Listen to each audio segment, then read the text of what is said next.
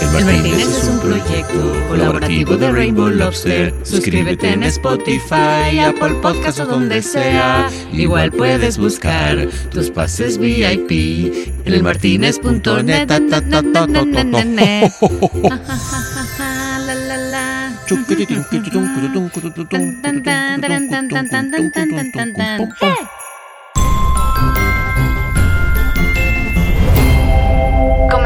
nuestro episodio de hoy con un fragmento del himno de los creativos escrito por Maxi Anselmo, Beto Ponte, Leandro Raposo y Seba Wilhelm, que fue estrenado en el Desachate 11 en Punta del Este.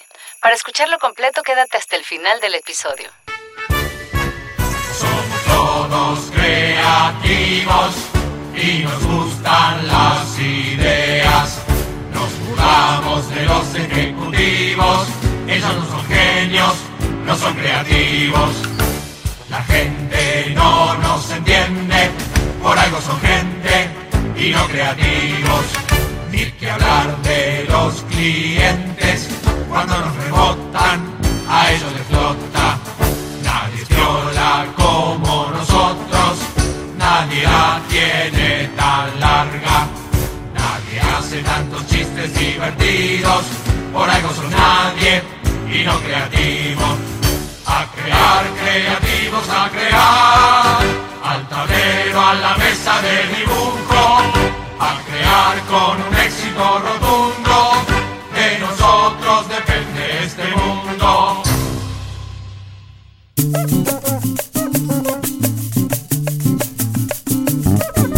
Bueno, se nos fue un año más. Este es el último episodio de este año. La verdad que muchísimas gracias a todos ustedes por haber estado con nosotros durante todo este tiempo. Y la verdad es que bueno, vamos a tomarnos un breakcito, vámonos de fiesta todos tranquilos y nos vemos entonces en enero, a mediados de enero del año que viene, para reabrir nuestro podcast bar. Él fundó Santo junto a Maxi Anselmo, una agencia que marcó una época en la publicidad, desarrollando campañas históricas para clientes insignias como Coca-Cola a nivel mundial, Diesel o Vodafone, y que además de ganar una cantidad importantísima de premios fue la agencia del año del Círculo Creativo de Argentina.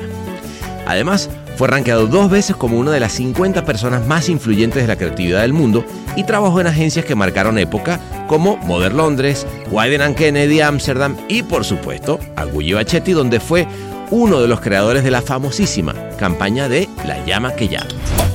Mira, ahora que tocas la llama que llama, digo, te, te quiero decir esto que eh, me agarré una bronca tremenda con el, el podcast que hiciste con Bachetti, porque contó una historia de, origen de la llama que, es falaz, que no es verdad y que no sé de dónde lo sacó.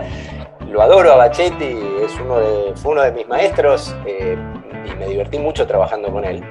Pero, no, o sea, la, la idea de que estábamos fumados y qué sé yo, eh, me dio mucha bronca. Eh, Entonces lo quiero aclarar, lo quiero desmentirlo.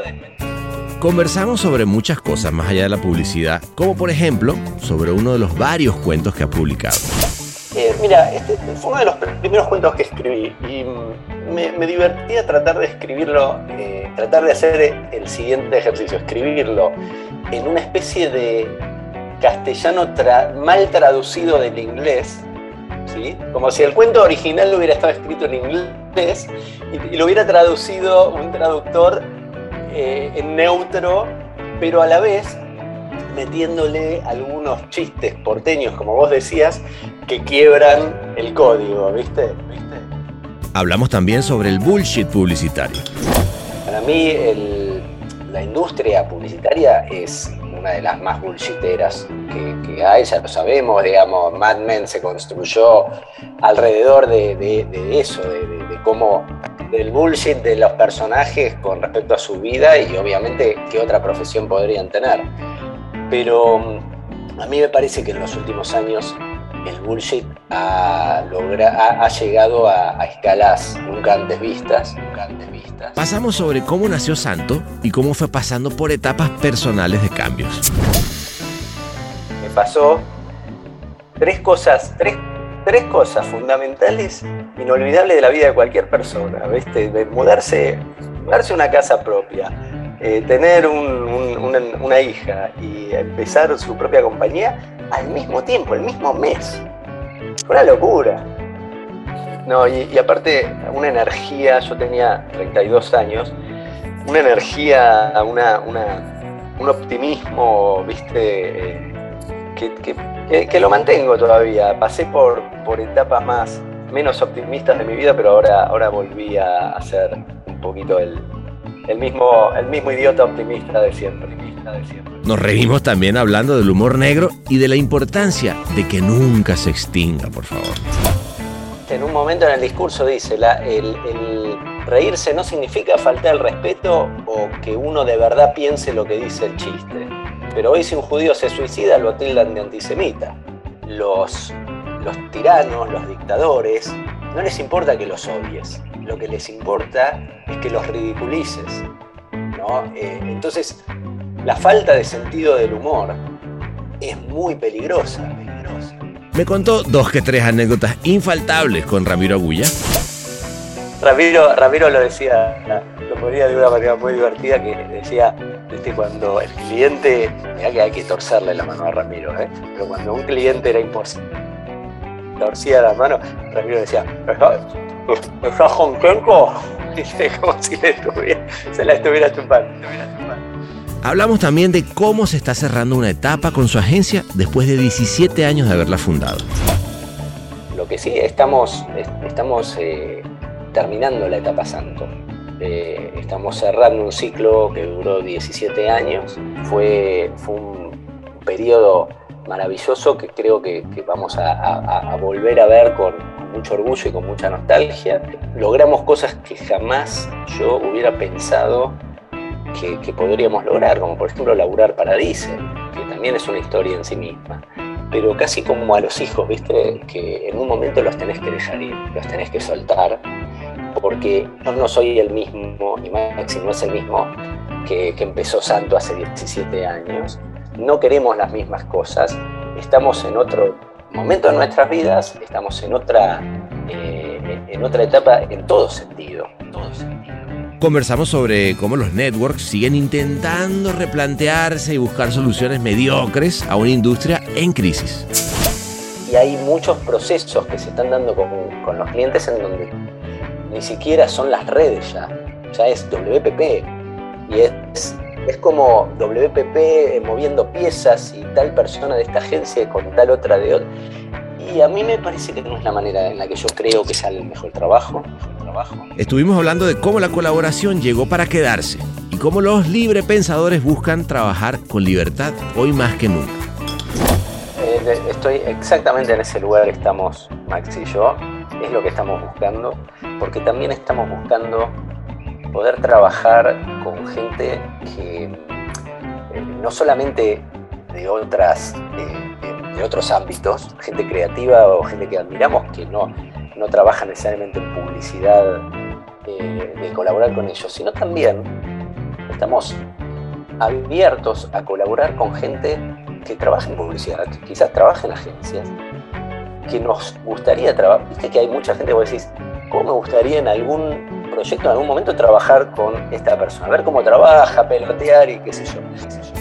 Y terminamos concluyendo que lo más importante es darle valor al trabajo que hacemos me empecé a replantear algunas cosas hasta que después de, una de, esas crisis entendí que el oficio me seguía gustando mucho. Sentarme a pensar me sigue gustando mucho. Quizás la profesión me gusta menos, me importa demasiado el trabajo. Eso es lo que, lo que también eh, entendí eh, después de esta crisis. Me importa. ¿viste? Discuto con razón, sin razón, más cabezadura, más abierto, lo que vos quieras me importa el trabajo, me importa el trabajo. Listo pues, que comience el último capítulo de 2021. Agarren sus 12 uvas, se las comen todas al mismo tiempo, mientras piden un solo deseo que valga por mil para el año que viene. Destapen la champaña mientras salen los villancicos para recibirlo, porque él es Seba Wilhelm. ¿Cómo estás?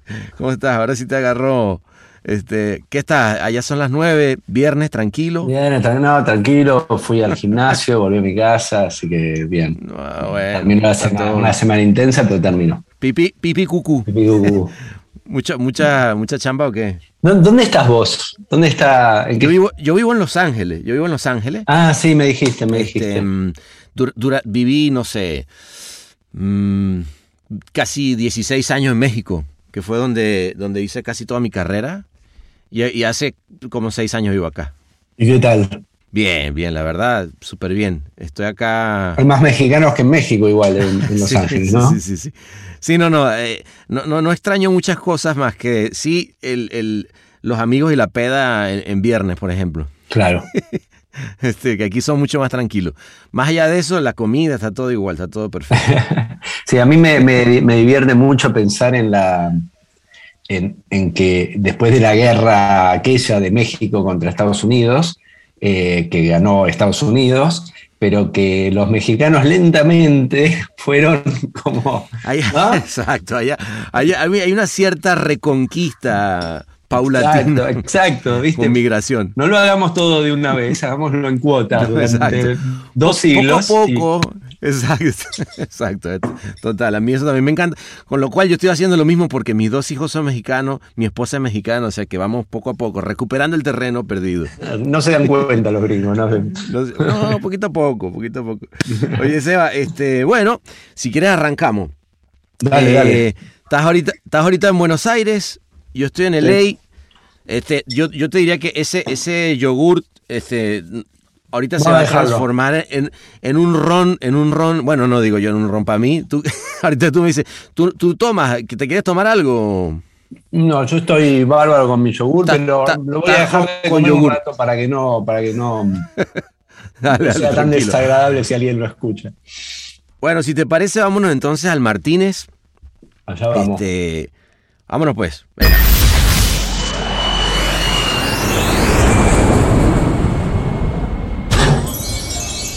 Bienvenidos a El Martínez.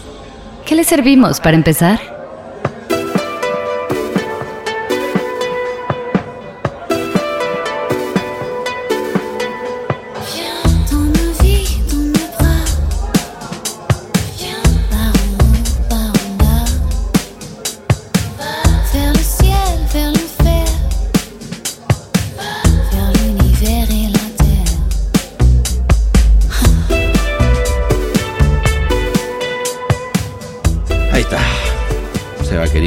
Estamos. Este.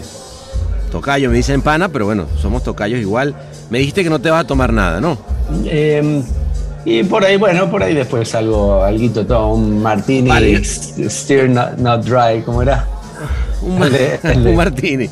Un martini, dale. Eh, plaît, ven acá, flaco. eh, mira, yo sí te voy a pedir un ron, eh, un Le Roné sequé y un martiné sequé también. También es.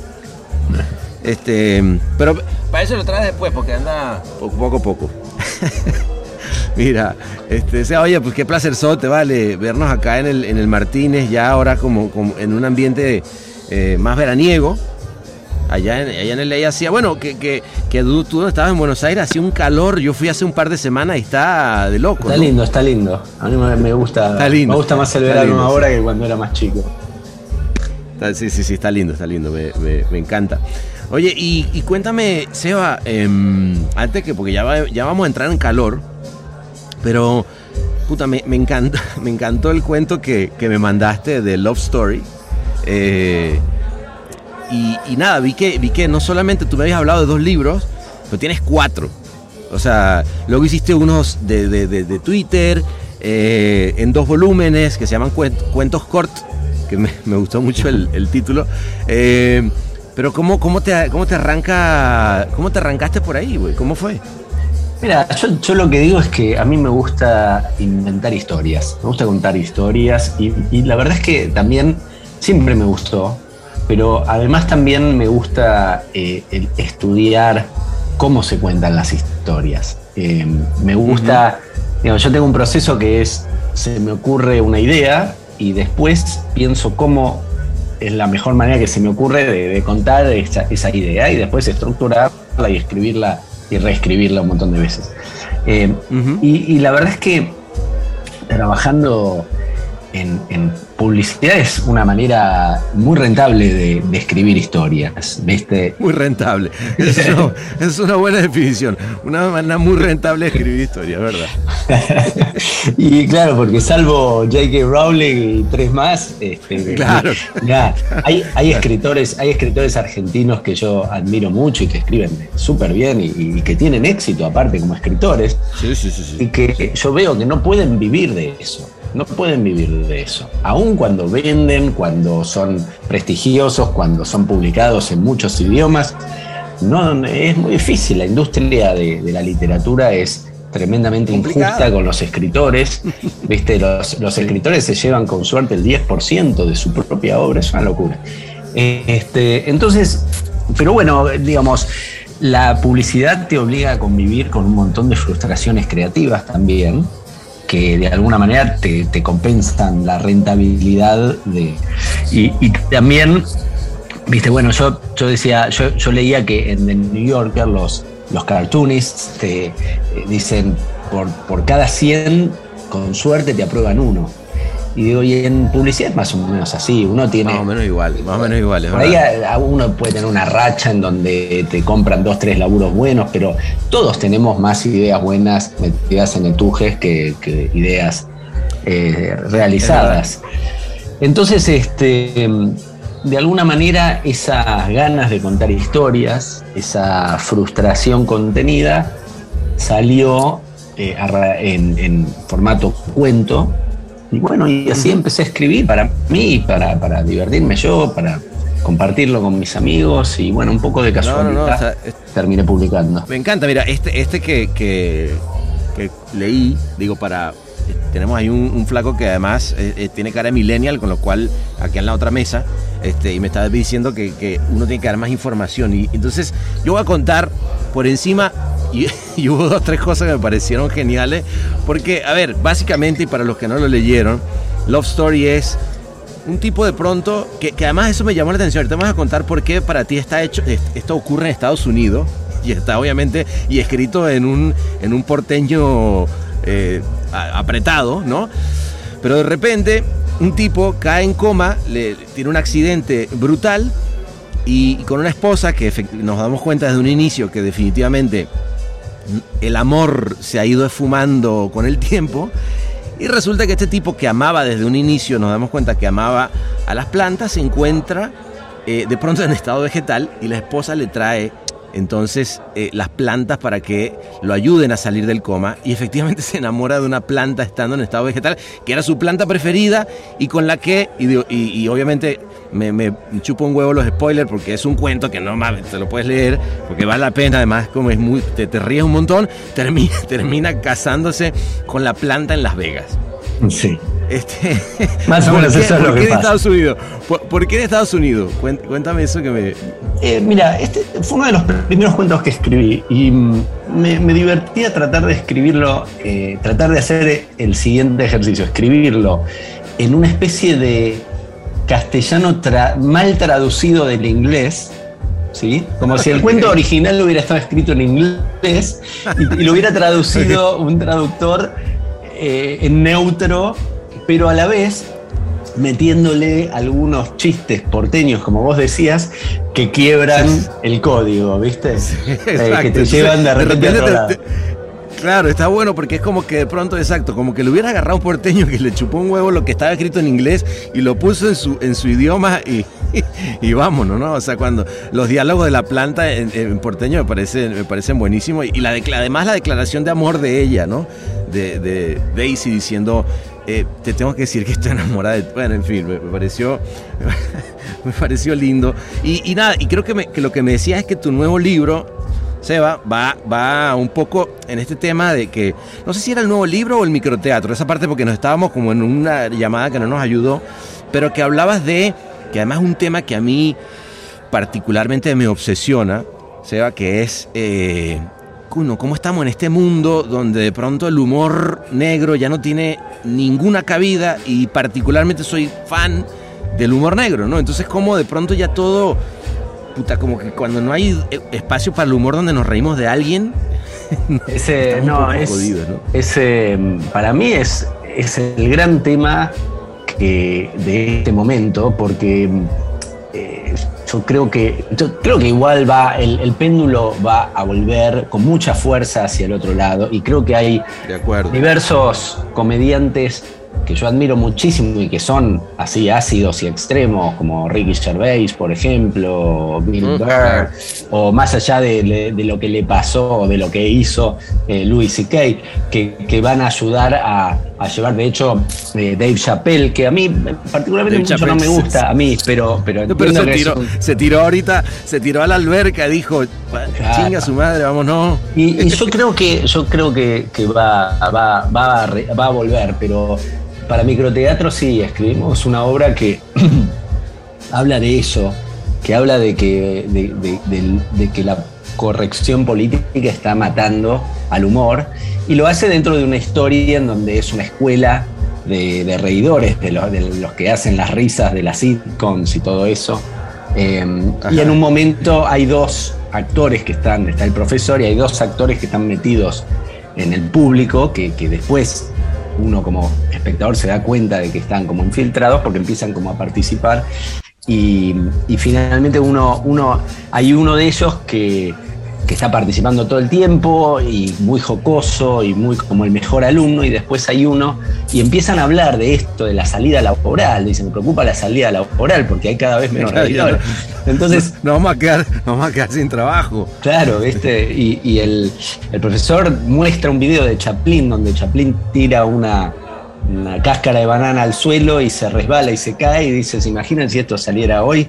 Eh, estarían los la- un montón de gente protestando de que tira residuos en la vía pública, estaría Ah, los productores de banana diciendo que se maltrata y menosprecia el producto, los, Claro, el claro. tipo que iba, iba con bastón y que se está riendo de los lisiados y ni hablar del bigotito nazi, ¿viste? Entonces, hoy la corrección política no sé.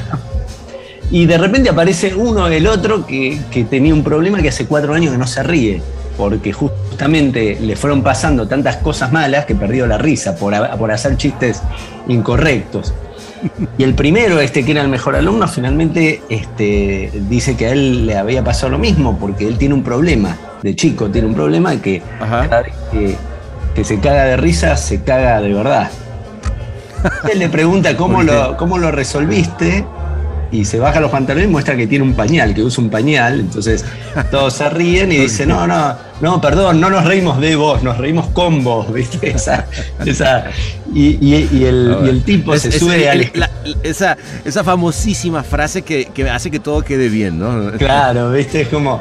Y el tipo en pañales termina subiéndose al escritorio del profesor y da todo un discurso encendido a favor, de un discurso divertido y muy como épico, digamos, empieza a sonar una música épica, pero en pañales, ¿viste? Eh, a favor de.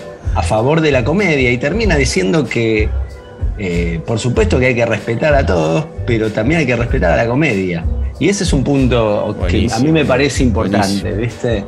Eh, Buenísimo. No podemos olvidarnos, ¿viste? En un momento en el discurso dice, la- el, el reírse no significa faltar el respeto o que uno de verdad piense lo que dice el chiste. Pero hoy si un judío se suicida lo tildan de antisemita.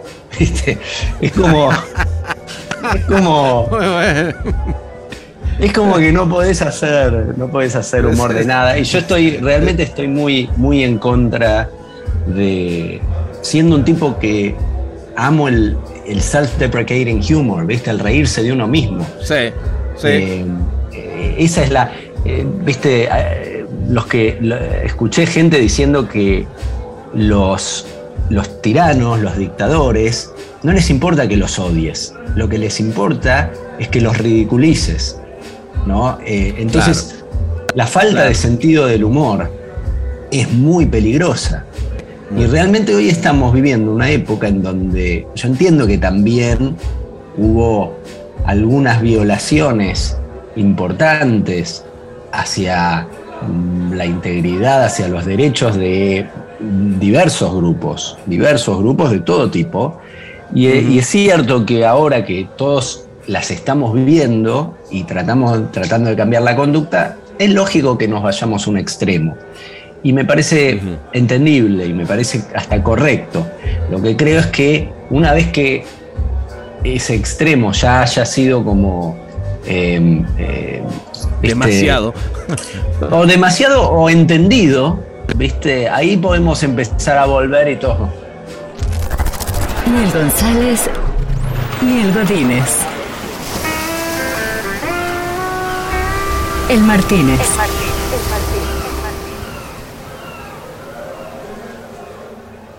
Claro, como todos diciendo, ok, ok, a ver, está bien, entendimos, no estaba bien, no estuvo bien, este, mm, tenemos que cambiar. Pero ya que cambiamos, démonos espacio a todos los, grises, ¿no? O sea, es que yo ahí es donde estoy, em, digamos, de acuerdo contigo porque también de, de alguna manera tiene que ver con la libertad de expresión, ¿no? O sea, es que sí, hoy en día de pronto, eh, y, y- y también coincido con lo que tú dices, que efectivamente hace falta llegar a un lugar en el que no se permite, o sea, definitivamente no se permita la falta de respeto, la, la violación a los derechos humanos, en fin, una cantidad de cosas que sabemos que son muy importantes, pero también, por otro lado, como dice, ok, bueno, ahora ya un poquito relajado, señora, vamos a empezar a reírnos un poco, porque la verdad es que si no, bueno, estamos, nos morimos todos, ¿no? Ricky Gervais dice, no hay que confundir el subject of the joke con el target of the joke, ¿no? Él dice, bueno. cuando yo hago un chiste racista, no lo estoy haciendo de verdad, me estoy burlando del racista, no me estoy burlando del- de, de- de- de- de la persona a la que esa, es, el Claro, racista de verdad eh, está eh, hablando, me estoy burlando del, del idiota racista. La manera difícil, para que cause gracia es exagerando al racista, es Claro, el haciendo un- del, del- Claro, es haciendo una parodia del racista. Entonces, la gente no puede pensar que, ah, estás validando lo que dice o estás diciendo lo mismo o, te está, o estás siendo racista vos. No, no. Sí, Eso es no entender el humor. No, total. Hay, hay un, un muy buen humorista colombiano que, que, tu- que estuvo acá en esa mesa de allá, que, que habla justamente de eso, ¿no? O sea, él, él lo que hace es encarnar eh, un, eh, un personaje, ¿no? Este, él se llama Alejandro Reaño y encarna un personaje que es totalmente lo opuesto. Es como decirte el, el fresa, el, el más deplorable clase alta colombiana que pueda existir y maltrata al público y, lo, y la gente se ríe. Y hay mucha gente que lo odia, pero pues, les cuesta de pronto entender esto que estamos diciendo. Y es que, y es que no hay nada más lindo también que, que generar esos, esos iconos de parodia que se te ponen ahí enfrente y, te puedes cagar de risa. Incluso cuando tienes a un estando pero que él está diciendo desde su punto de vista algo que no le parece y lo exagera. Yo creo que también lo que está dando es la posibilidad también en, el escenario de hablar de cosas que nadie está diciendo. O sea, es que incluso ese- cuando, cuando exageras el, el, el- ¿Cuándo puedes oír a alguien decir una cosa como esa en un lugar? Por eso genera risa, porque la incomodidad es, es bárbara, ¿no? También. Sí, y yo y sigo citando a, a Ricky Gervais, pero eh, me parece un tipo muy inteligente y muy buen observador de este tipo de temas. Y él dice que la, la, mm, misión de un cómico, de un comediante, no es hacerte reír, es hacerte pensar a través de la risa. Sí. Entonces, Ah, bueno, claro. eh, y, que, y, no, y no que hoy por hoy parece que los sentimientos de todo, de cada uno de nosotros son preciados, ¿viste? Que si, ay, no, no hay que ofender a nadie. Pará, la ofensa tiene que ver con un sentimiento, y el sentimiento es subjetivo. Yo no puedo saber qué te ofende a vos o qué, o- o, viste, uno cuando habla no habla eh, a una persona, no te puedes ofender, y si te ofendes tenés todo el derecho de ofenderte, pero no por eso tenés razón. Ofenderte no te Claro. hace tener razón o tener una, una, una superioridad moral. Quizás ni siquiera estás deteniéndote a entender, tu ofensa no te permite ver que lo que se está diciendo es valioso y es quizás eh, enfatiza el mismo punto que vos estás defendiendo. Entonces, es un momento delicado para, para la comedia. Este, Sí, delicado, Igual si te gusta tanto el es- humor negro, a mí el humor Ajá. negro me, me fascina. Te voy a mandar otro cuento que escribí de, de humor negro, muy cortito, Así que, que, que te va a gustar. que es este, de, este, de este nuevo libro, ¿no? no, este nuevo de- libro me está diciendo del, que- del Ah. primer libro, es un, un cuento Ah, del primer libro, un- dale. es el, es el Oye, diario pues- de, de una vaca. El diario de una vaca, bueno, eso ya me gustó. Ya el, el logline ya me gustó. Mira, vale, este, llegar los tragos, salud, Seba, este, Salud, por favor. Salud, pana. Salud. Mira, este. mm, Porque fíjate que, que esa, esa historia de, de esa vaca creo que se mezcla un poco con ese, digamos, todo lo que estamos hablando, eh, Seba, y con, eh, con esta eh, linda agencia que, que ha sido santo que, que hiciste con, con Maxi de una manera brutal. Creo que hay una cosa que tú dices que a mí me parece que, que es muy buena, que es un estilo poco bullshitero, ¿no? Sí. O sea, como, decía, si, si hay alguien, si hay alguna marca que me está buscando, digo, no, no, no por casualidad eh, tuvieron a Sprite, que, que digamos para mí es como la, la marca ícono del, del, del estilo poco bullshitero, ¿no? Pero creo que también el estilo poco bullshitero por ahí trae, yo creo que de la mano, la posibilidad de decir las cosas eh, ahora sí que como son, pero también por otro lado, eh, hablar de una manera un poco más honesta, ¿no? La publicidad yo creo que eso es una de las cosas que, que, que ustedes desde mi punto de vista han, han, hecho, ¿no? Y creo que tiene que ver quizás muchas veces también con tu propia posición personal, ¿no? A la hora de hacer una agencia. Sí, para, para mí, digamos, yo tengo algunas eh, cuestiones éticas personales eh, con respecto al laburo, que por ejemplo hacen que, que, yo no vaya a un cliente a presentarle una idea que, que no me guste o que no me parezca. Eh, uh -huh. Muchas veces hemos sacado ideas malas, o a veces porque han salido mal, a veces porque nos equivocamos, y también hubo veces que porque el cliente nos, nos ha, digamos, la, la ha cambiado, la ha eh, empeorado o, o, nos ha de alguna manera forzado la mano. Pero yo nunca dejo de decirlo. ¿sí? Nunca, nunca, eh, nunca me hago el boludo, cobro la plata y, y, me voy. Siempre le voy a decir al cliente, mira, yo creo que, que, esto no está bueno, creo que es un error, creo que te estás equivocando, o creo que es mejor de esta manera. Hasta donde puedo, y después si compra o no, eh, ya es otro tema. Para mí, el, la industria publicitaria es una de las más bullshiteras que, que, hay, ya lo sabemos, digamos, Mad Men se construyó alrededor de, de, de eso, de. Cómo, del bullshit de los personajes con respecto a su vida y obviamente qué otra profesión podrían tener.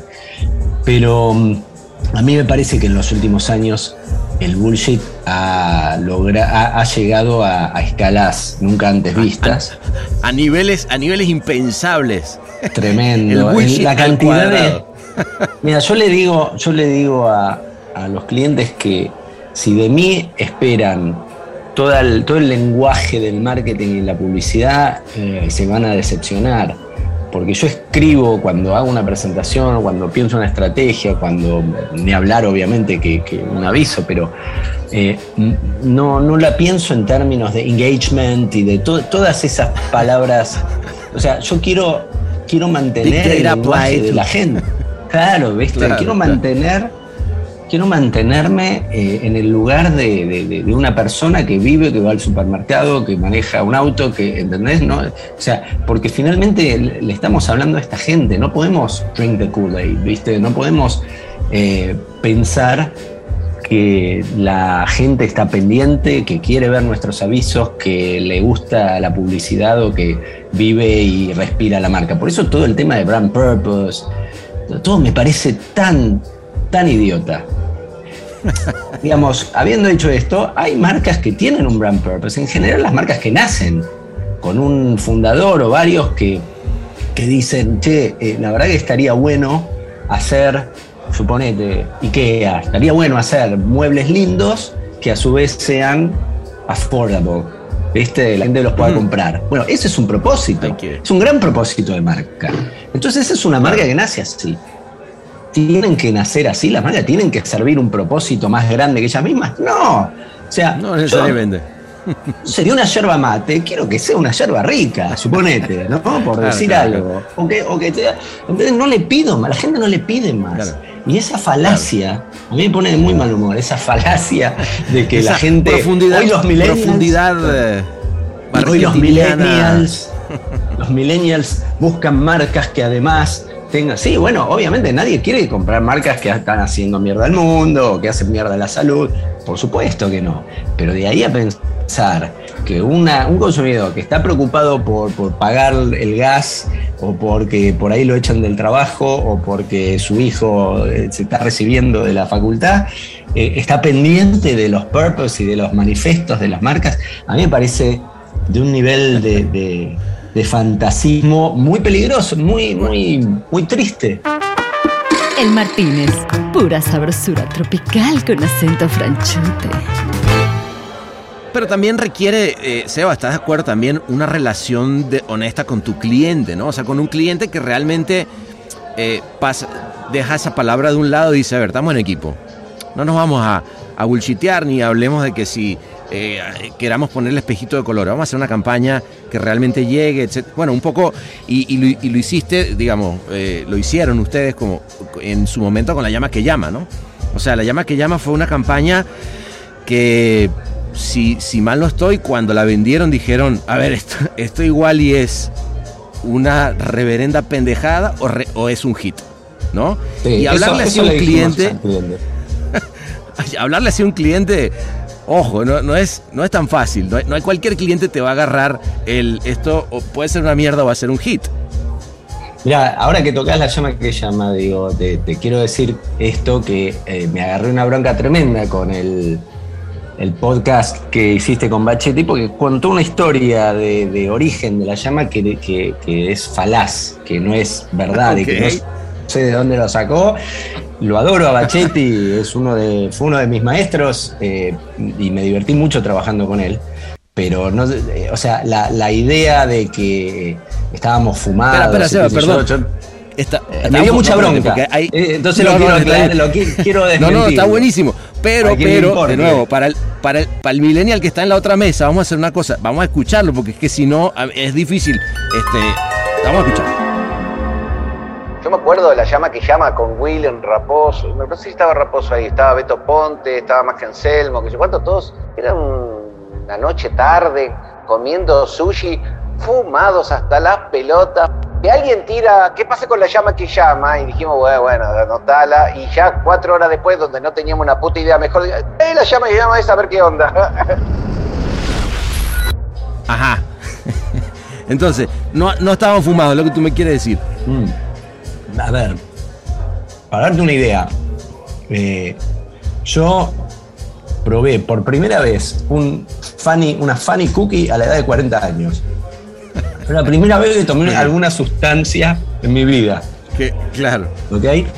Y cuando hicimos la llama que llama, bueno, y Maxi también, un tipo más limpio, eh, hizo sus cosas en la adolescencia, pero completamente limpio. En ese momento solo cigarrillo fumaba. Eh, y cuando hicimos la llama que llama, eh, nada, estábamos, estábamos nosotros dos, completamente limpios, trabajando, y te puedo contar muy fácilmente cómo, cómo surgió, que realmente, digamos, eh, estábamos en mi casa, eh, él y yo. Ah, ok. O sea, no estaban en la agencia. No estábamos ni en la agencia, estábamos en, en mi casa, sentados en mi cama porque no tenía ni, ni escritorio. Y, mm, y un poco salió porque, eh, digamos, había dos opciones. Eh, había, veníamos de una campaña que habían escrito Ramiro y Carlos, que había sido exitosa de llamadas internacionales de unos tipos que llamaban Ah, para me hacer. acuerdo. para Pura hacer joda, ¿no? Era chistes. pura joda. Claro, Jodas telefónicas joda. de.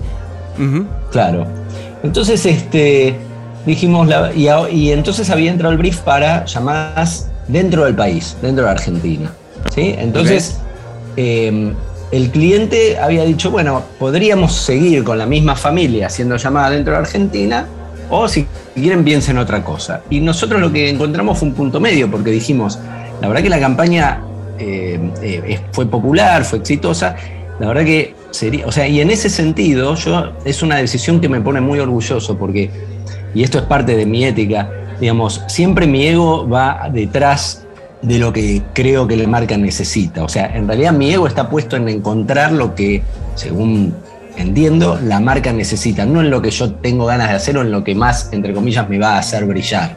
¿viste? Y, obviamente que compartimos eso 100% con Maxi, somos eh, muy, muy responsables. Eh, Y para mí eso es ser profesional, no, no pensar en uno o en, o en un premio, ni hablar de los premios, eh, sino pensar en qué necesito. Entonces dijimos, bueno, mira, la verdad es que eh, sería una pena, pero refresquémosla, porque tampoco hacer lo mismo, porque eso es, es lazy, ¿viste? Entonces, como eran para llamadas dentro del país, bueno, se nos ocurrió esta, esta, este- que, sea una llama, digamos, con el juego de palabras obvio que, que había ahí. eh, como la llama es un animal típico del norte argentino, bueno, podía ser una familia de llamas que llamaba para lo mismo, para hacer jodas, pero dentro del país. Y ahí nació la llama que llama, y le empezamos a dar, y dijimos, bueno, pero ¿cómo? Bueno, son muñecos, obviamente, ahí le empezamos a dar vida, y le encontramos algunas cosas que la- también la, le daban entidad propia, que, que hacían que, que- que tengan, los personajes tengan un poco más de tridimensionalidad. Por ejemplo, el hecho de que la llama, la llama que llama, que es el padre de la familia, es turbia y corrupta como la mierda, ¿viste? sí, mafiosa para O sea, la mierda. hablando de humor que hoy por hoy, porque hoy por hoy a mí me da mucha satisfacción que, que gente que me dice, la vi con mis hijos que ni habían nacido y le- se cagaron de risa, aunque no Claro, entienden no, la es, pe- Oh. perdón, es que es, a ver, es una de las campañas, Seba, que, que, que han transcurrido, o sea, digamos, han pasado la prueba del tiempo, ¿no? O sea, son Sí. de esas campañas clásicas que, que hoy, eso que hoy en tiene, día... está llena de referencias, tanto referencias argentinas como referencias de ese momento, qué sé yo, cuando dice Yamá Yamot, Yamot era el 3 de la selección argentina, que Llama, llama, llama, llama, llama, llama. No, puedo decir alguien que quién es Yamot, tampoco es un jugador que, que fue tan Yo, yo, que no tenía la más puta idea, obviamente. Te puedes imaginar, yo en esa época Seba, estaba en Venezuela. No tenía la más puta idea, que- pero obviamente entendí que era un chiste local. Pero yo me quedé, llama, llama, llama, llama, llama, llama, la puta madre, cállate la y ¡pam! Y le pegaban con la. Y le pegaban con- este, Bueno, no, no. la violencia, o sea, llama llama está llena de chistes que hoy son serían considerados, o sea, es misógina, eh, lo caga la familia, por- porque le- en uno que le pide plata a- a- al cerdo y, y termina, y termina cagando a la familia, secuestran a Caroso, que era otro personaje infantil, que tenía un dúo Caroso y Narizota, entonces secuestran a Caroso y lo llaman a Narizota para pedir rescate. No, y finalmente tienen una cosa entre lo que nos parecía que podía funcionar era la ternura visual de un muñeco con una personalidad oscura claro, y claro. extrema. No, y- así pero la que también de alguna manera- a escribir. Y, y pero que de alguna manera era, era casi un sitcom eh, de, de capítulos cortos, ¿no? Porque al final Exacto. tenías personajes personajes con, con sus, eh, ¿sabes? Todo bien establecido, quién es quién. eh, y, y fueron cuántos, no sé, 20, ¿cuántos habrán sido? Seba? Hicimos No sé 20, cuántos comerciales, pero... 20 creo que 26 o 28, una cosa 26, así. Hubo 20. algunos que no salieron, que, Mm. porque en un momento se iba a desregular y el, el prefijo, había que marcar un prefijo para si querías Telecom o Telefónica. El prefijo 123 era el de Telecom, entonces hicimos algunos para, para recordarle a la gente el prefijo. Y al final no se terminó desregulando, entonces no salieron, pero yo en un momento los colgué, colgué el offline, digamos, no estaban hechos ni el color Claro, de claro. los comerciales, ni el sonido, pero, pero está, estaban ahí. Oye, pero, Y, pero, pero bien, y la bien verdad es que todos. Digo, a, Perdón. a mí me dio mucha bronca eso de Carlos. Sobre todo, Sí. porque es mentira, no sé dónde, por qué dijo eso, pero aparte digo, Sí. yo considero que Carlos tuvo una gran influencia sobre las llamas. Carlos es el tipo con el que más me reí trabajando en mi vida. Y, y de repente, nosotros fuimos cuando, cuando salió la llama que llama, fuimos a. eh, Ramiro no estaba, se la contamos a Carlos. Y me acuerdo eh, patente la reacción, porque Carlos miró, se quedó mirando, no dijo nada y dijo, qué raro, está bueno. Esa fue su reacción. así, así las aprobó. Y después le empezamos a meter chistes y Carlos tiró un montón de chistes también, o sea, las, las fuimos haciendo crecer entre todos. Eh, Claro. Así que bueno, por eso me dio, me dio bronca eh, eso, eso. No, bueno, pero, pero, pero bueno, da, que, eh, pues salud y aclarado el punto, yo creo que, que hay, algo, hay algo que pasa, Seba, que es con, con las grandes campañas, pasa el tiempo, ¿no? Este, se empiezan a generar este, toda esa historia, pero yo sí creo mucho eh, eh, en los créditos, ¿sabes? Yo, yo sí creo que los créditos, Seba, somos una industria, a ver si tú estás de acuerdo conmigo, yo soy, eh, yo por ejemplo ahora con, este, con, con mi nueva cosa profesional que, que estoy haciendo, creo mucho en darle crédito a todo el mundo. O sea, creo que, que- que es algo que es súper importante y estamos en una industria en la que en la ficha una o, o aparece una cantidad de gente que tú no puedes creer que 14 personas hayan pensado de pronto en un comercial, ¿no?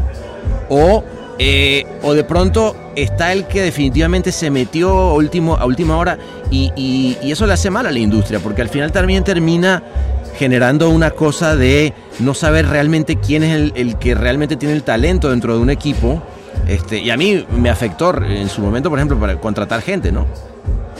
Sí, a mí, a- yo creo que cada uno sabe en su intimidad, también uno se puede mentir o inventar historias, obviamente, pero cada uno sabe en su intimidad eh, cuál fue su rol y cuál la parte, porque uno puede tener diferentes roles dentro de una idea y, y, y- y ser un rol importante. No, no, Claro, no necesariamente solo tiene que estar en la ficha el tipo que se le ocurrió la, la- la idea o el germen de la idea. Después está, bueno, hubo alguien que aportó algo interesante, un twist, no que le corría una coma intrascendente, sino que le aportó algo a la, a la idea, la hizo crecer, le dio, eh, la llevó para otro lado. O sea, yo creo que la, tienen que estar en, en los créditos todos los que trabajaron en la idea, pero trabajaron realmente.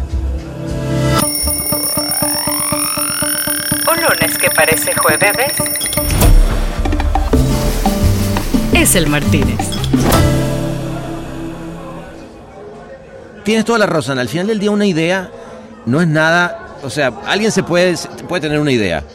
Y esa misma idea, sin, sin el aporte de este, del otro, de la otra, de, de quien se logra. Eh, yo, yo me refiero mucho más al, al, al no al esconder muchas veces incluso los créditos en la industria, ¿sabes? Como que, ¿y eso quién lo hizo? Bueno, eso fue, eso fue el, el equipo, vamos todos. Y yo, no, espera, espera, espera.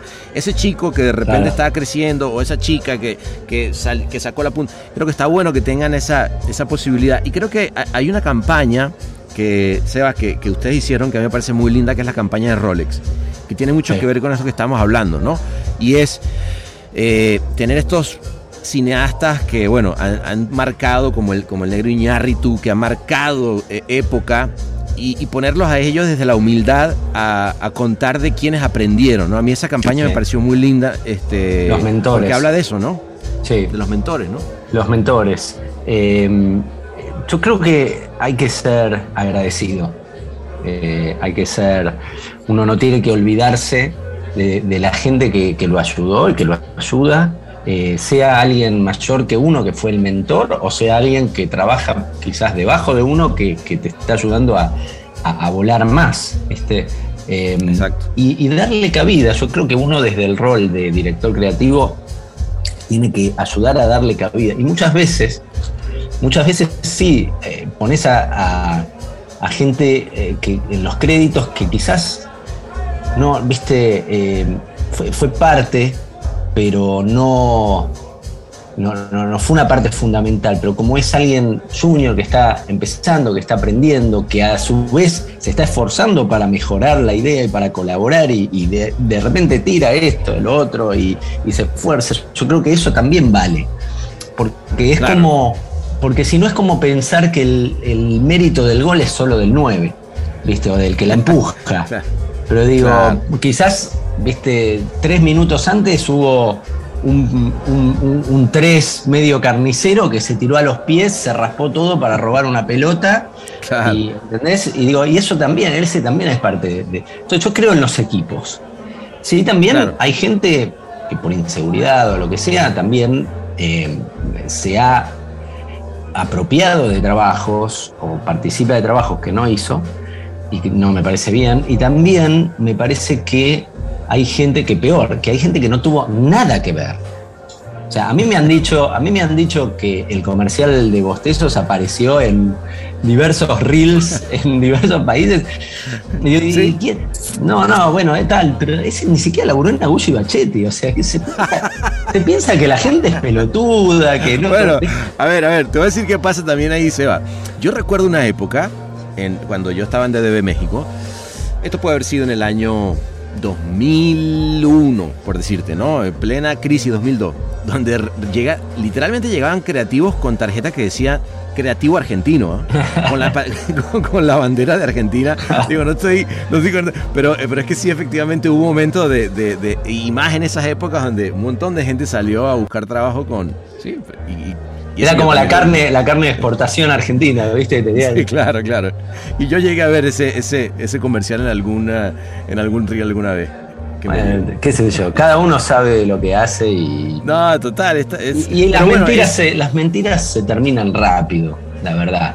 Digamos, a mí me ha pasado también, y no estoy diciendo que sea el caso, ¿viste? Pero me ha pasado también de en Santo contratar a creativos que tenían una, un reel, un portfolio eh, muy bueno. Y que digo, y, viste, y que venían con ideas que. Ajá, y- pero, y luego- O sea, este tipo, el tipo que hizo este es el mismo que me está trayendo esto. ¿Dónde Claro. está? Una, una, otra, Bueno, otra, otra. Y digo, pará, acá, acá hay alguien. Va, va, va. Acá hay una ficha que, que tendría que me está metiendo la mano, me está metiendo la mano en el bolsillo. Pero todo se acomoda, yo creo, ¿viste? A fin de cuentas, Sí. todo se acomoda. No, no, no, no, de acuerdo. Pero, pero además, di- digo, creo que así como, como decía justamente en esa campaña, que es este, un- una, una frase que además me, me encantó, ¿no? Que era de, de construir sobre los hombros de la, de la gente que ha venido antes que nosotros, pero también por otro lado, eh, agarrar a, los que vienen y darle todo ese conocimiento, ¿no? De lo que, de lo que vas, lo que vas aprendiendo. Yo veo en Santo, o sea, lo que, lo que ustedes han hecho, digamos, desde el punto de vista de, mm, no solo lo que han hecho, diga, el buen talento que ha pasado por, por ustedes, ¿no? Eh, de, de- haber sido esa agencia pequeña que es, que es casi como el, como el sueño del pibe siempre cuando uno piensa en la publicidad, ¿no? Dos tipos yéndose a una eh, a, armar su, su agencia, ¿no? Eh, y de pronto, bueno, eh, ya después WPP, este, tienes eh, haciéndole campañas para Diesel, Carlsberg, este, agencia del año, en fin, la, la rompieron, pero además con, con nombres como, como Maxis, co- como un Itzkov, con, eh, o sea, sabes que tú vas diciendo eh, cómo, cómo se convirtió también en un lugar de, de- de desarrollo de talento. Está lindo eso también, verlo en el tiempo. ¿Qué ¿no? te parece? ¿Qué te parece? No, la cantidad de, de talento que pasó, digamos, eh, realmente fuimos también muy afortunados de tener a muchos equipos muy talentosos. Tuvimos a, no sé, a Santiago Dulce, Hernán Revaldería, tuvimos a Bruno Acánfora y, y a Ariel Ab- Abramovich, y que, después hicieron la, mayoría que se fue afuera, ¿viste? Bueno, mu- mucho, digamos, eh, Lucas Panís, bueno, tuvimos, y ni hablar de Matías Balada con Luis Gigliotti, que estuvieron desde el principio, y por supuesto Pablo Minces, que fue nuestro primer empleado y, y que todavía sigue en Santo, y, ¡Wow! y que es un, una- un- cerebro, una mente este, brillante, brillante. Eh, y, y como ellos, digamos, más gente que, y bueno, Max Itzkov también dejó su huella este, liderando el trabajo de Sprite. Digamos, a mí como, como uno de los fundadores de Santo, me da tanto placer. Así como también tanta tristeza cuando finalmente se, se- se van, ¿viste? Eh, Claro. Porque, porque es lógico, es lógico y está bien, pero me parece que. Si no seríamos, seríamos de palo, seríamos de piedra, ¿no? Obviamente que, que ¿cómo se va? Un amigo, bueno, Claro, pero- creció acá y bueno. Pero bueno, eh, eh, la verdad es que yo estoy muy orgulloso de- del laburo que hicimos en Santo. Eh, digamos, con WPP tuvimos una relación un poco, eh, diría, no, no de amor-odio, pero a mí me hubiera gustado que fuera mejor, que, fuera un poco más, un poco más simbiótica. Nos han servido y nosotros a ellos en un montón de, clientes, pero la verdad es que no, no es que nos ha- hayan bajado clientes, porque WPP no hace eso. Te lo pone y tú tuviste que currártelo No, como. no, no. A ver, la- las, las puertas que nos pusieron fueron a pitch, eh, que hemos ganado muchos, perdido otros, pero es, era como, bueno, te doy la oportunidad, pero los clientes estos que vos mencionabas, Deezer, Carlsberg, vinieron a Santos solos, no, no vinieron Claro. por WPP. Eh, así que fue, fue una Y además experiencia. Coca-Cola, perdón, Coca-Cola ya ustedes la traían cuando, cuando Sí. Se, da este partnership con, con WPP, eh, ya habían ganado ustedes. Y fue, la verdad que estuvo bueno porque eh, estábamos en negociación. Nosotros queríamos empezar con un partnership porque nos parecía, y, creo que eh, la- lo leímos bien, que una agencia independiente desde Buenos Aires, para lo que nosotros queríamos hacer, que era laburar para el mundo, no iba a tener, sobre todo en esa época en donde laburar por internet se podía, pero no era lo común, y entonces iba a generar desconfianza. Entonces, queríamos que WPP nos, nos abriera la puerta a clientes que de otra manera quizás no, no vendrían a Santo. Y funcionó bien al principio, nos, nos abrieron la puerta, eh, ganamos eh, un par de pitch de Unilever para, para Ala, que es el puro Balabar, y para Lux, eh, en, en su momento para Vodafone también.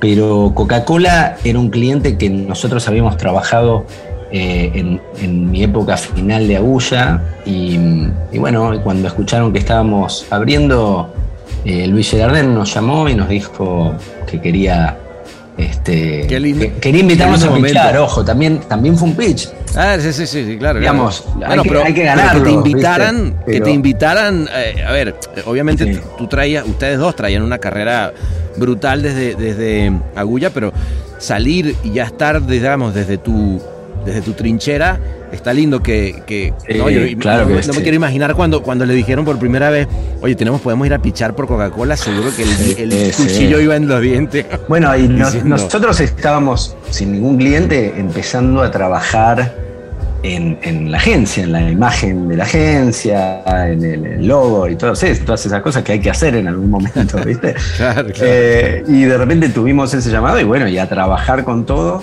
Y pichamos para Coca-Cola, para, para fútbol, eh, para las eliminatorias y pichamos para Coca Light y ganamos ambos pitch. Después nos llamaron para pichar para Coca-Cola Fútbol Global, que fuimos a Atlanta a presentar. Ese no lo ganamos, pero les gustaron un par de ideas nuestras y entonces después compraron algo de Wyden and Kennedy, pero nos pidieron a nosotros que lo desarrollemos, una cosa rarísima, pero la verdad que estuvo genial.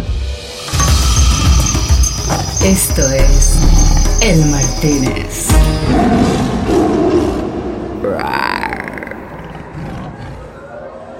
No sé si habrán sido esos mismos, pero yo recuerdo este la celebración, ¿no?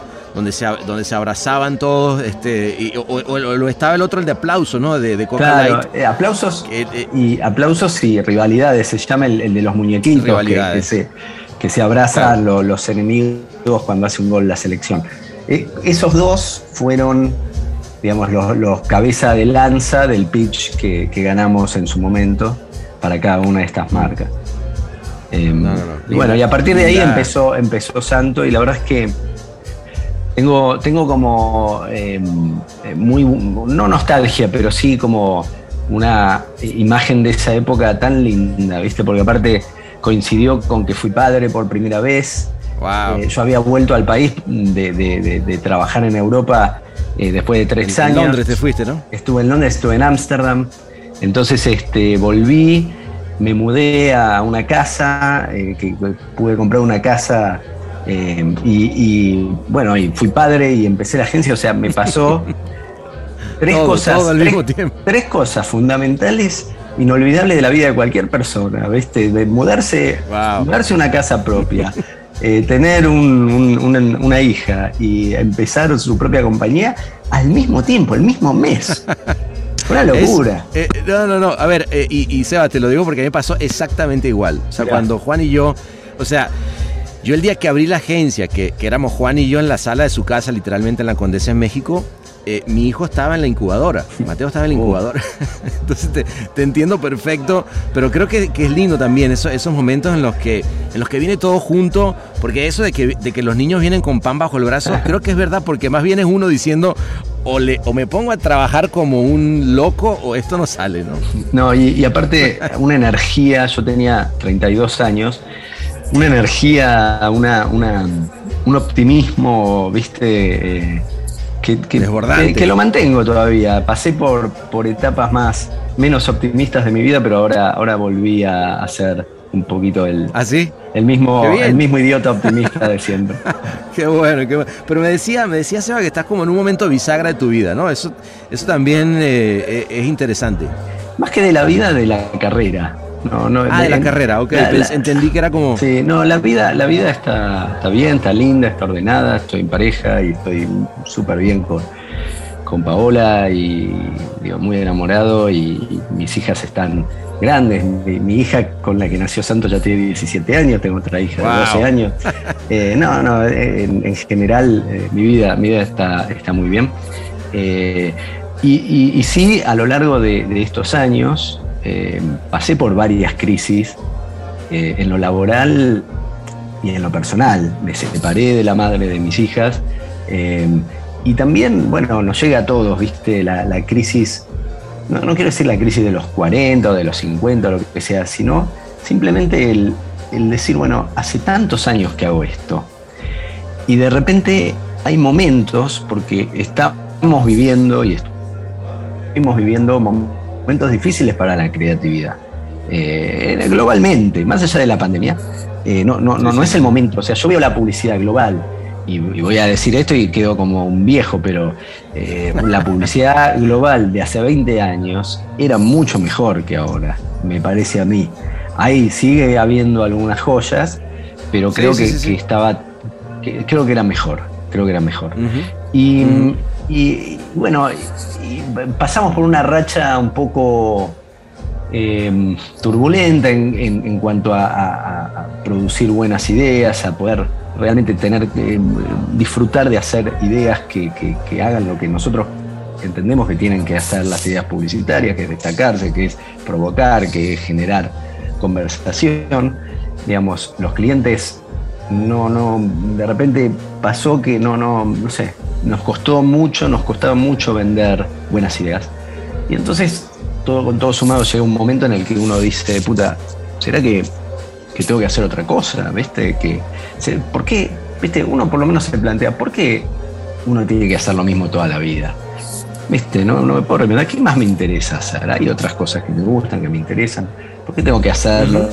Lo mismo siendo que hay un montón de cosas que yo ya las pasé. Y ahí, mira, Mark Waits de Mother, que, que fue mi jefe, una vez lo escuché diciendo algo que me pareció triste, pero a la vez cierto, que él dice, yo siento que a lo largo de mi carrera, en estos 20 años que tenía de carrera en ese momento él, en estos 20 años creció y mejoró un montón, pero que sigue teniendo las mismas charlas, las mismas conversaciones con los clientes que tenía hacía 20 años, ¿viste? Y, y él decía que como que no hay una evolución, un estudio de lo que es la publicidad, la comunicación de parte de la mayoría de la gente de, que trabaja del lado del cliente, ¿viste?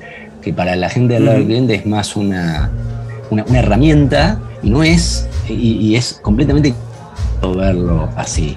La publicidad es la voz del marketing, ¿viste? Y no podés no tener una noción y no ser profesional y entender qué es lo que tiene que lograr hacer esa voz, que primero y principal es fama para la marca. Entonces, eh, bueno, nada, entonces me, eh, me, me empecé a replantear algunas cosas hasta que después de, de- de una, de, de esas crisis entendí que el oficio me seguía gustando mucho.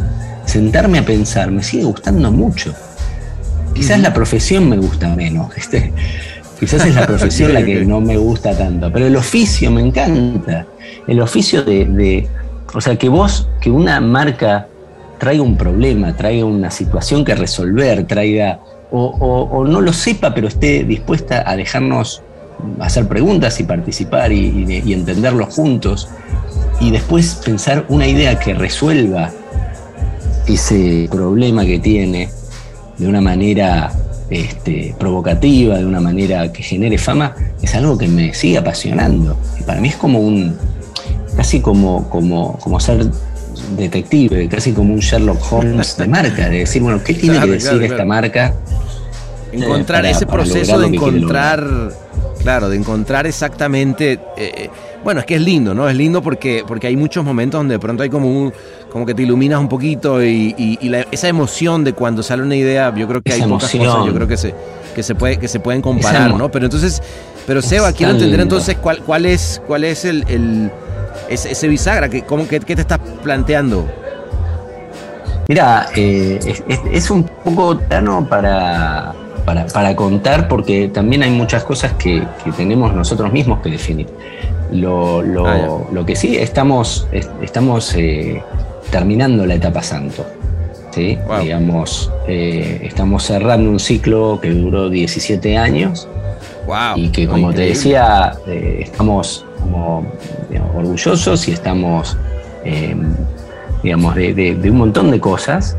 Fue, fue un periodo maravilloso que creo que, que vamos a, a- a volver a ver con, con mucho orgullo y con mucha nostalgia.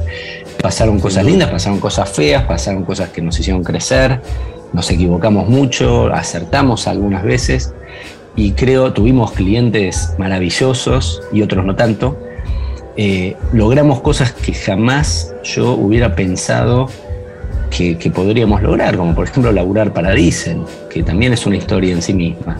Y digo, Total. y digo bueno, estoy, estoy como contento de, de ese camino, pero casi como a los hijos, ¿viste? Que en un momento los tenés que dejar ir, los tenés que soltar, porque Claro. yo no soy el mismo, y Maxi no es el mismo que, que empezó Santo hace 17 años, no queremos las mismas cosas, estamos en Claro. otro momento de nuestras vidas, estamos en otra, eh, en otra etapa en todo sentido, en el sentido humano, en el sentido de la vida, en el sentido económico, en el sentido de qué es lo que tenemos ganas de hacer.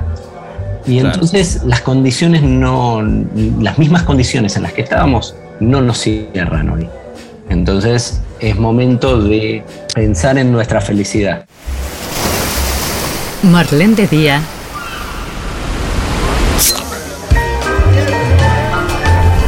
Darlene de noche. el Martínez. Mientras estabas contándome eso, de- le pedí eh, al gran François que destapara este champán para que brindemos por, por, por una, una gran eh, época. Porque eh, 17 años, brother, se dice salud. Se dice fácil, pero Gracias. hay, hay, mucha, hay mucha agua debajo de ese puente y la verdad te lo digo con la, con la admiración de alguien que vio y, y ha sido gran fan del trabajo de ustedes. Así que bien, o sea, y, y, como dice, al final del día creo, creo que son, está bueno tener esa posibilidad incluso, ¿no? Al ser independiente, entre comillas, ¿no? Eh, de, de poder tomar esas decisiones, decir, bueno, señores, ¿saben qué? Hasta acá y ahora voy a empezar a encargarme de hacer esto otro, que es lo que tiene que ver con mi momento de vida, ¿no? Fíjate que una de las cosas, y te lo digo desde, desde un lugar eh, de alguien que yo vendí mi agencia, ¿no? Y, y me fui. Y, lo que me pasó también es, poder decir, yo, yo la verdad es que en ese momento, Seba, me, me saqué una mochila de encima que en mi caso en particular tenía que ver con una cantidad de empleados muy grande, ¿no? Por ejemplo, este, y entré luego en un momento, en un momento de corporación que yo no estaba acostumbrado y decidí, dije, no, Dios mío, yo, yo no puedo estar acá. Pero, pero ¿qué digo? Quiero decir, te, te entiendo desde el lugar de decir, ok, hay que dejarlo ir y también empezar a decir, bueno, tengo la, po- la posibilidad de hacer lo que bueno que puedes, ¿no? No, no todo el mundo puede hacerlo, ¿no? Eh, somos muy privilegiados. No, por el solo hecho de, de hacer como trabajo algo que nos gusta, somos privilegiados. Eh, hagas lo que hagas, si te claro. gusta, eh, es un privilegio. Pero mm, además, yo lo que, lo que veo es que la, o cierta parte de la industria y la publicidad está cambiando, está mutando hacia un lugar que a mí no me gusta y que nunca me gustó. Yo nunca, eh, yo digo que, que yo jamás podría laburar para una red. Y, y bueno, cuando WPP nos compra, eh, bueno, Santo pasa a ser, fi- no, no filial, pero eh, obviamente que una agencia chica como Santo no, no tiene entidad propia dentro de un monstruo como WPP, entonces nos ponen abajo de lo que sería el ala Thompson, ¿no? Y, y finalmente Ya. Thompson termina siendo comprado por Wunderman. Y, y digo, y, y hay muchos procesos que se están dando con, con los clientes en donde ni siquiera son las redes ya, ya es WPP. Claro, ya es una... Y es, Wow. es como WPP eh, moviendo piezas y tal persona de esta agencia con tal otra de otra. Y a mí me parece que no es la manera en la que yo creo que sale el mejor trabajo. Me parece que. Y a mí no me gusta trabajar. Eh, Yo tenía. Una de la- uno de los grandes placeres que teníamos en Santo era ganarles pitch a los Thompson, a los Ogilvy, a, a la- a los Dentsu, a las grandes agencias, a los Publicis, porque sabíamos, y, y de- fehacientemente, que son agencias que cuando están en un pitch grande entran en panic mode. ¿Sí? O sea, un día nos- una vez nos enteramos que creo que fue Thompson, o, o no me acuerdo si fue Thompson o pero que para un pitch de Vodafone volaron a 10 equipos de diversas oficinas del mundo a Bangkok, a un hotel durante una semana a, a pelotear y a, crear, a laburar creativamente y qué sé yo.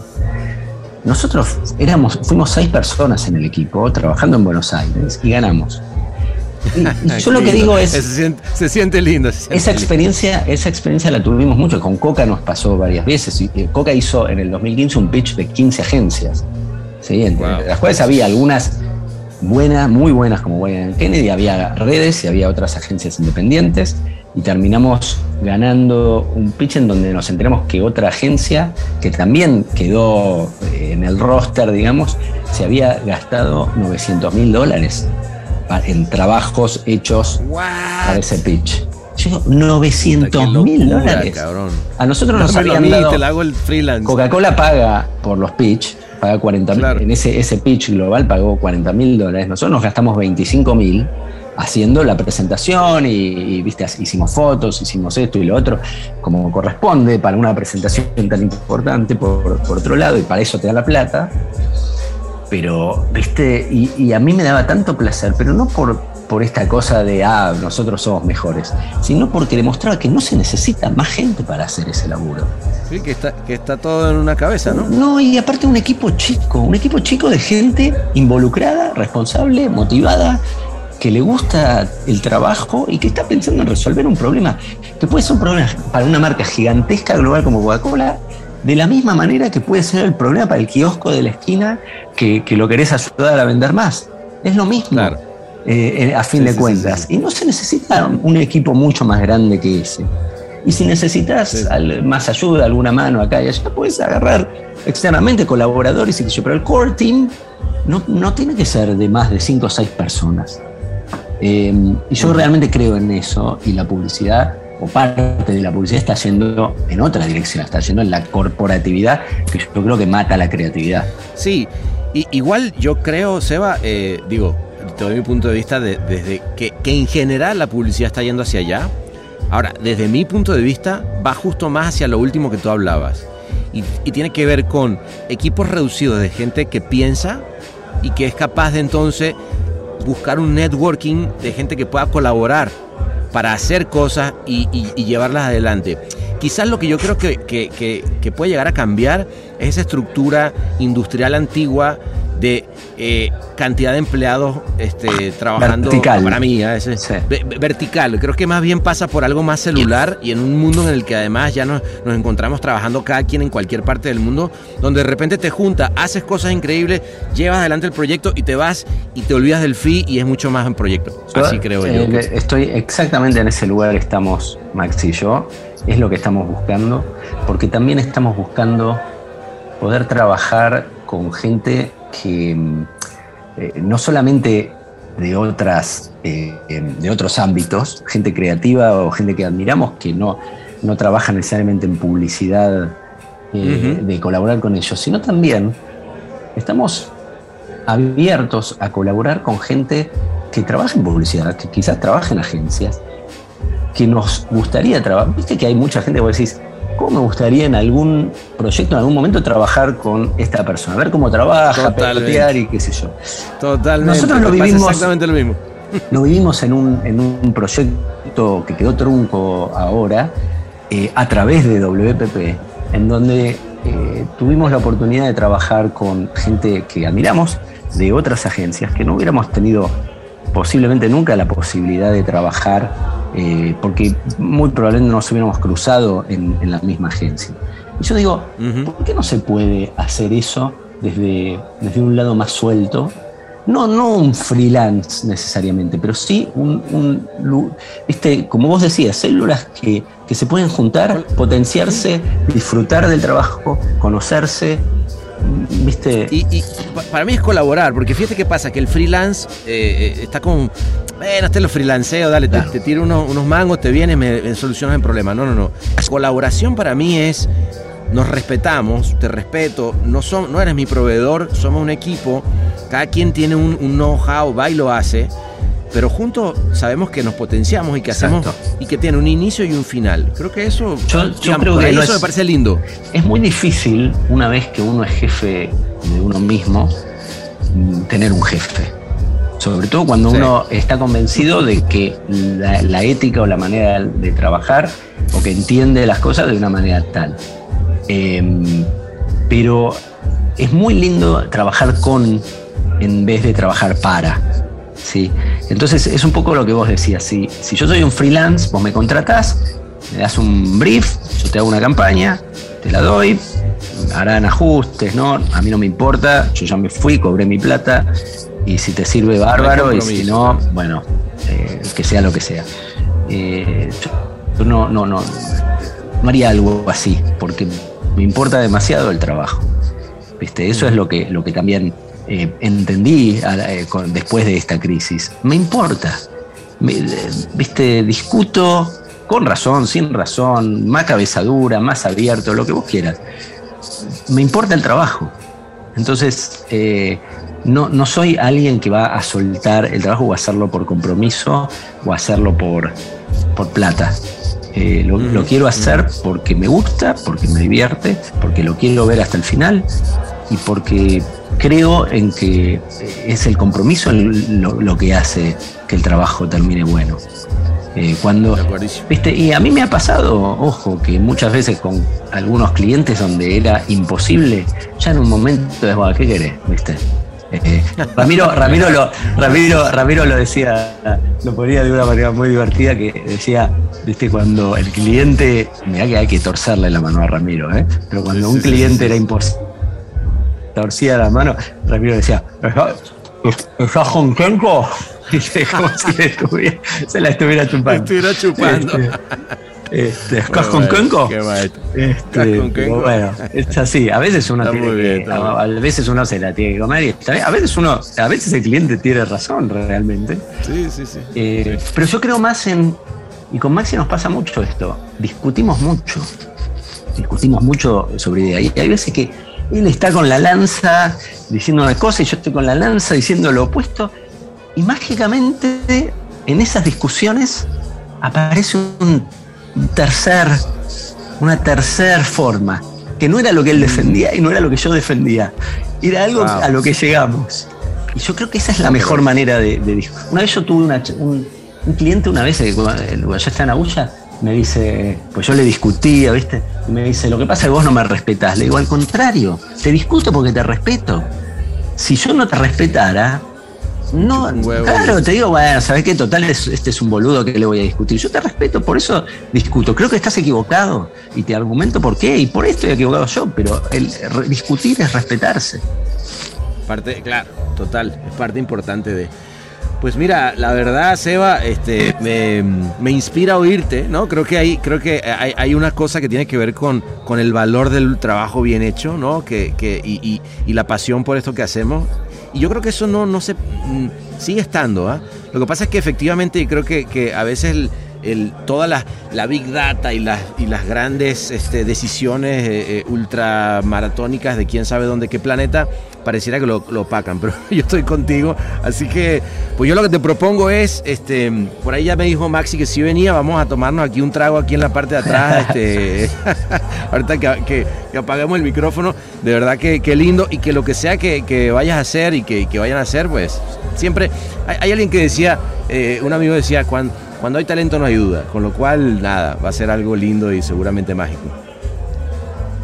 Ojalá, ojalá. Bueno, hablamos en 17 años de vuelta.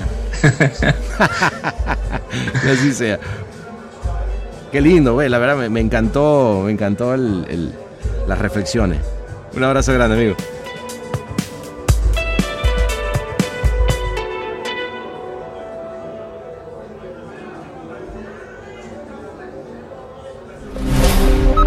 Todos los derechos reservados y todos los torcidos depravados. El Martínez.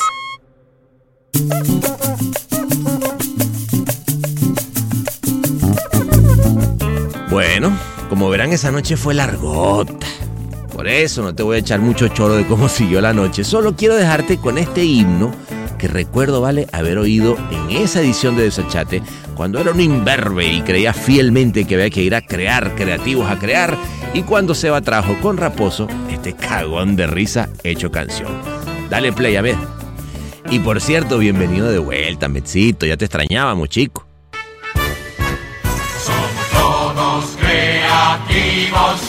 Y nos gustan las ideas. Los cirujanos son unos gilazos, los científicos unos bobazos. Descubrir la vacuna contra el SIDA no tiene sentido, no son creativos. Los artistas se visten raro, nosotros andamos en coches muy caros. Los escritores son unos amargados, ellos son todos creativos frustrados. Descubriste una fórmula secreta, pero no tenés casa con pileta.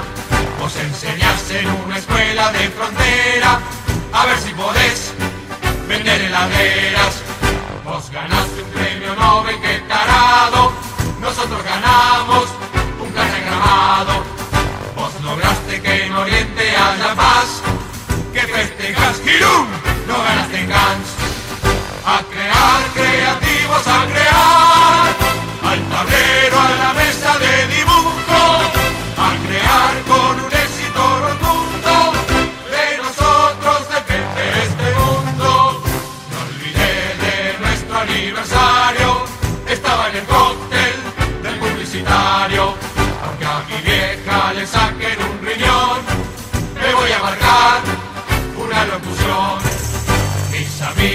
Son todos creativos, también mi novia es creativa. Mi perro trabajó en un comercial, mi abuelo salió en un IMAX Bank.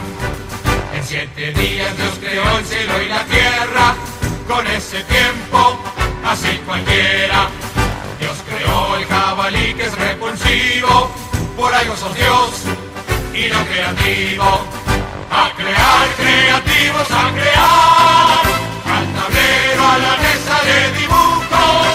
A crear con un éxito rotundo. De nosotros depende este mundo. De nosotros depende este mundo. De nosotros depende este mundo. El Martínez es mezclado y musicalizado por el mixer Ahmed Cosío en Ciudad de México. La voz, Marley Figueroa desde LA. Escrito por Sebastián Arrechedera. Una producción colaborativa de Rainbow Lobster. El Martínez, un podcast bar intuitivamente organoléctrico.